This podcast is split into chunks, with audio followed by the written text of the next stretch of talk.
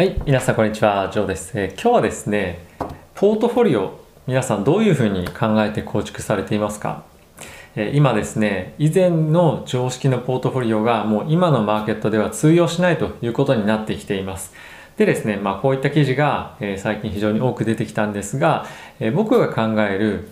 いいポートフォリオの作り方というのを皆さんに今日お伝えしようかなと思ってますので、えーぜひ最後まで動画をご覧ください。えー僕はですね、アメリカの大学を卒業した後に、モルガン・スタネという会社でヘッジファンドのトレーダーとしてキャリアをスタートさせました。その後約10年間外資系金融機関で働いてきましたので、そこで得た知識や経験を皆さんにこのチャンネルを通じてお伝えしていきたいと思いますので、ぜひまだの方はチャンネル登録よろしくお願いいたします。では、えー早速ですね、皆さんにポートフォリオをどういうふうに構築していきましょうというのを、えお話ししていきたいと思うんですが、まずですね、従来型のポートフォリオで非常に、まあ、人気のあったポートフォリオの、ま、構築の仕方というのをまずはご紹介したいと思います。で一般的にはですね、60-40の法則っていうのがあって、60%が株式、40%が債券というポートフォリオが非常にいいと、バランスがいいとされてきました。で、このポートフォリオとはまた少し比重を変えて、どんな、えーまあ、マーケットの状況でも、まあ、バランスがいいリターンが出せるということをですね、まあ、考えた人がいて、まあ、そのポートフォリオの内容としては、30%が株、えーっと残りの55%が債券その55%のうちの40%が長期の債券で15%がまあ中期の債券、まあ、長期が大体10年のえ国債で、まあ、中期っていうのがまあ大体5年というふうに考えていただいていいと思います。え残りの15%は、えーコモディティでそのうちの7.5%が、えーゴールドそしてもう半分が、まあ、石油ですとか、まあ、そういった他のコモディティがいいというふうに言われています。なので、えー以前まではある程度の一定程度のえ債券をポートフォリオに組み込みましょうというのが、まあ、鉄則だったわけですね。で今このポートフォリオはですね全く全くあの通用しないように今なっています。でなぜかというとですねこのポートフォリオはどういうマーケットの状況を前提に構築されているかというのをまず考えればわかると思うんですけれどもそれがどんな前提かというとですねえある一定程度経済成長が見込めるというところで、まあ、これで株がしっかり上がってきますよね。であと、まあ、コモディティもこれで上がっていくんですが、えーもう一つの、まあ、条件としてですね一定程度の金利が見込めると。今ほぼゼロ金利ですね。でそうではなくて一定程度の金利がその債券からリターンとして見込める状況がまずあると。いうところが、えあります。で最後なんですけどもインフレ率というものが非常に緩やかであること。というのが、え条件。この3つですね。1つ目が経済成長。2つ目が一定程度の金利。3つ目が、えインフルインフレが緩やかといったことになります。でこれなぜインフレが緩やかか緩やかかというとあまりにもですね急速にインフレが伸びていったりとかすると今後ハイパーインフレの可能性があったりとかもするので中央銀行がですね金利を抑えにかかるために、えーまあ、銀行に対して中央銀行が貸し出す、まあ、金利を、えーどんどんどんどん高めていくんですね。でそうすることによって、えー金融機関っていうのは、ま、市場からですね資金調達するのに、ま、非常にコストが上がってきて対しそれをまあ踏まえると企業に対して貸し出す時の金利も非常に高くなってしまうのでなかなか企業がお金を借りづらくなって結果的に企業の経済性が非常に圧迫されて株式が落ちていくというトレンドになりやすいのでこのインフレ率っていうのはまあ緩やかであるべきだと、まあ、あとこのインフレ率が債券の価格に非常に影響するので、まあ、そういったところの観点も、えあります。なのでこの3つの条件って非常に重要だったんですけどもじゃあ今どういう状況かというとですね経済成長は、ま、今ほとんどないですよね、えーむしろ下がっているという状況です。で金利一定程度の金利が見込める。これは、えもうゼロですよね、えーもう金利はゼロで ゼロに近いというか、まあ、ほぼゼロです。はい。でもう一つなんですけどもえー緩やかなインフレ。まあこれはまあそうかなとは思うんですけどえっ、と、まあ、唯一当てはまってるとすればこの緩やかなインフレぐらいかなとえー、思うんですがその他の2つは、え、当てはまらない状況ですと。で一番やっぱりこの中でインパクトがあるのはこの一定程度の金利っていうものが確保できなくて金利がゼロですとそうなるとポートフォリオの中でかなり大きい割合を占めていた債券からの収入がほぼもうなくなるということなんですね。なのでもうこのポートフォリオっていうのは、ま、ワークしませんともう効果がありませんというのが今の状況になってます。でじゃあどういうふうにポートフォリオを今までのがダメだったんだっただったら、まあ、構築していかなきゃいけないかという話になると思うんですけれどもポートフォリオのですね構築の仕方っていうのはいろんな考え方があるんでまず一つずつご紹介していきたいと思います。ちょっとそば茶を飲みますね。はい。まず一つ目なんですが、えー、どんなアセット資産にお金をまず投資していくかというところが考え方の、えー、一番前にあるかなと思ってます。例えば株なのか債券なのかコモディティなのか、まあ、今で言うとビットコインとかいろいろあると思うんですけどまずは基本的にはその最初の3つがあると思います。で、えー、今基本的にはですね債券がもうほぼ、えー、金利が、まあ、ゼロという状況なのとあとはですねコモディティももうほとんど株と今最近同じ動きをするようになってきているので、えわざわざですねコモディティを買う必要もないというような、えー、状況になってきています。なので、えー、まあ、成長性っていうのも、まあ、考えると、まあ、株一択に今状況としてはなってる状況なのでじゃあ株を投資する際に、まどんな形のその分散だったりとか、えー、チョイスがあるのかというところを考えてみるとあとはですね大きく言うと、えー2つ、まあ、項目があるんですけどそのうちの1つはどんな業種どんなセクターっていうんですけどどんなセクターに投資をするかっていうことが非常に大きいと思います。例えば今で言うと人気なめ人気の銘柄っていうのは、えーと、テックですよね。あとは、まあ、クリーンエナジークリーンエネルギー系というところがあったりとか、まあ、あとは、えーまあ、遺伝子の遺伝子とその創薬関係とか遺伝子と医薬が、混ざったような、バイオテックとか、えバイオケミストリーとか、えゲノムとか、まあ、そういったところが、非常に、まあ、資金を集めているようなところですよね。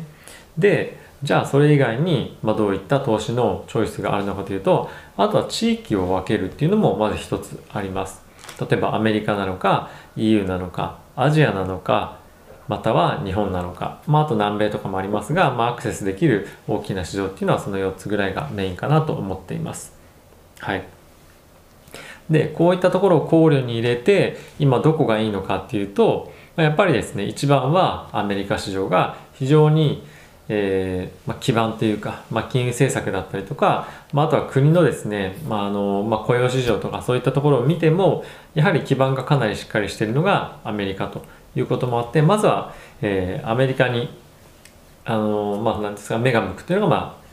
多いのかなと思っています。であとはですねその新興国に関しては非常にそのコロナの影響が、まあ、特にアジアなんですけども少ない国が多かったので、まあ、特に中国に関してはこういったところのファーストチョイスセカンドチョイスというのに入ってくるかなと今は思っています。はい、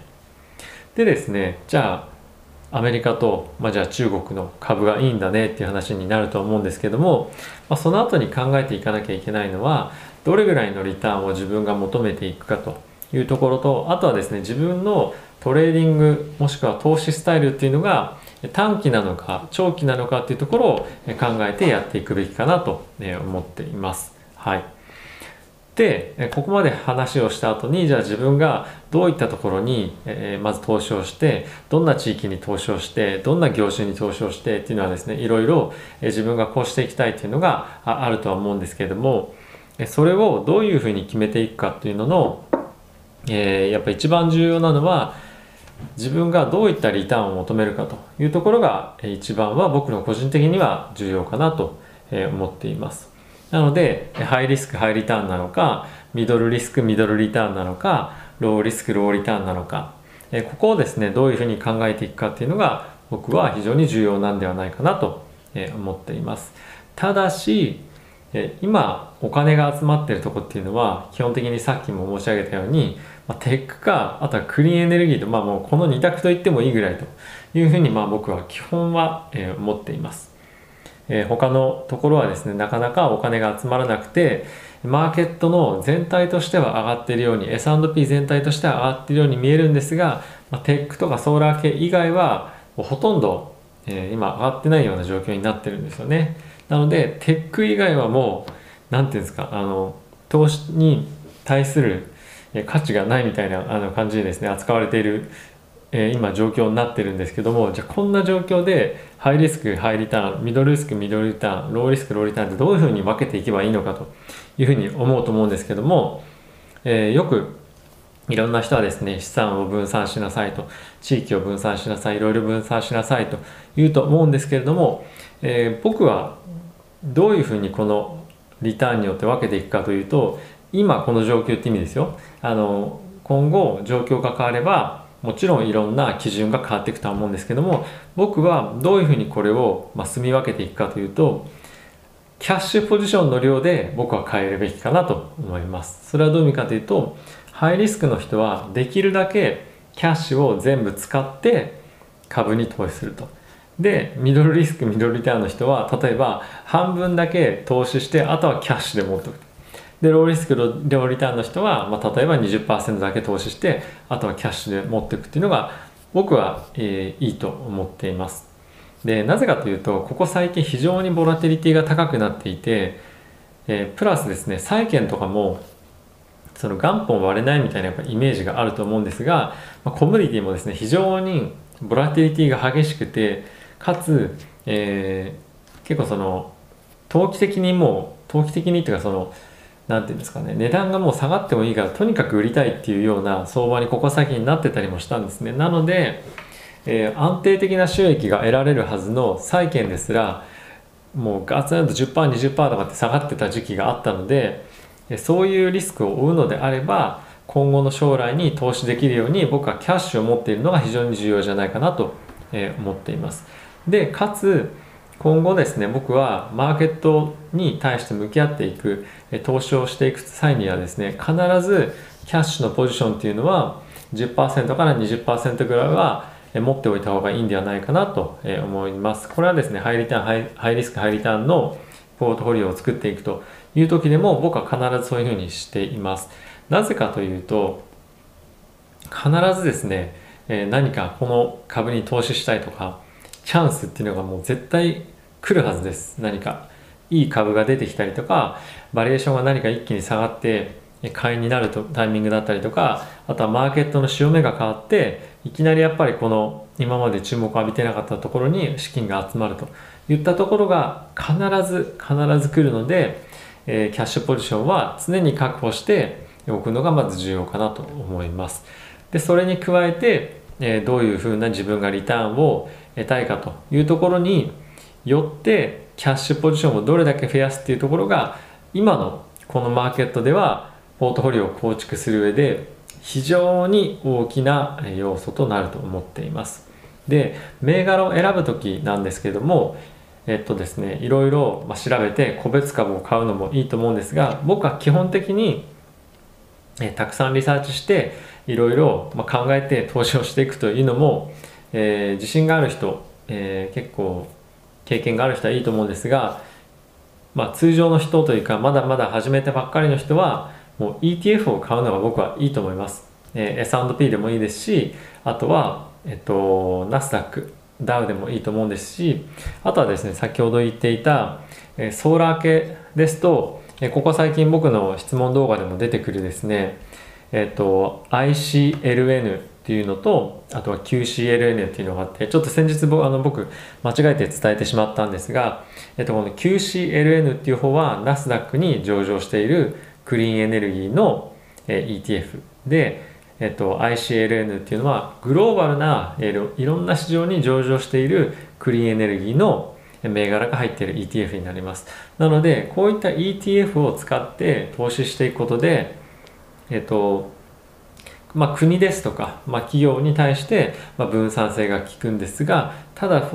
そのフォーカスとしてこういった業種に投資するといったことはできるので、僕の中ではこういった ETF をうまく使ってポートフォリオを構築していくことで、かなりいいリターンが出せると思っています。えーと、今はですね結構ボラテリティが高い時期ではありますが ETF を使うことでリスクを分散させながらもしっかりといいリターンが出せる今相場だと思いますので、えー、ぜひ参考にしていただければなと思っています。えー、なんだよこのポートフォリオもっと債券入れたりとか金入れたりとかもっといい商品を紹介してくれたりとかバランスあるんじゃないのというふうに思われると思うんですが今はですねもう、えー、株のマーケットです株が動いて他が動くと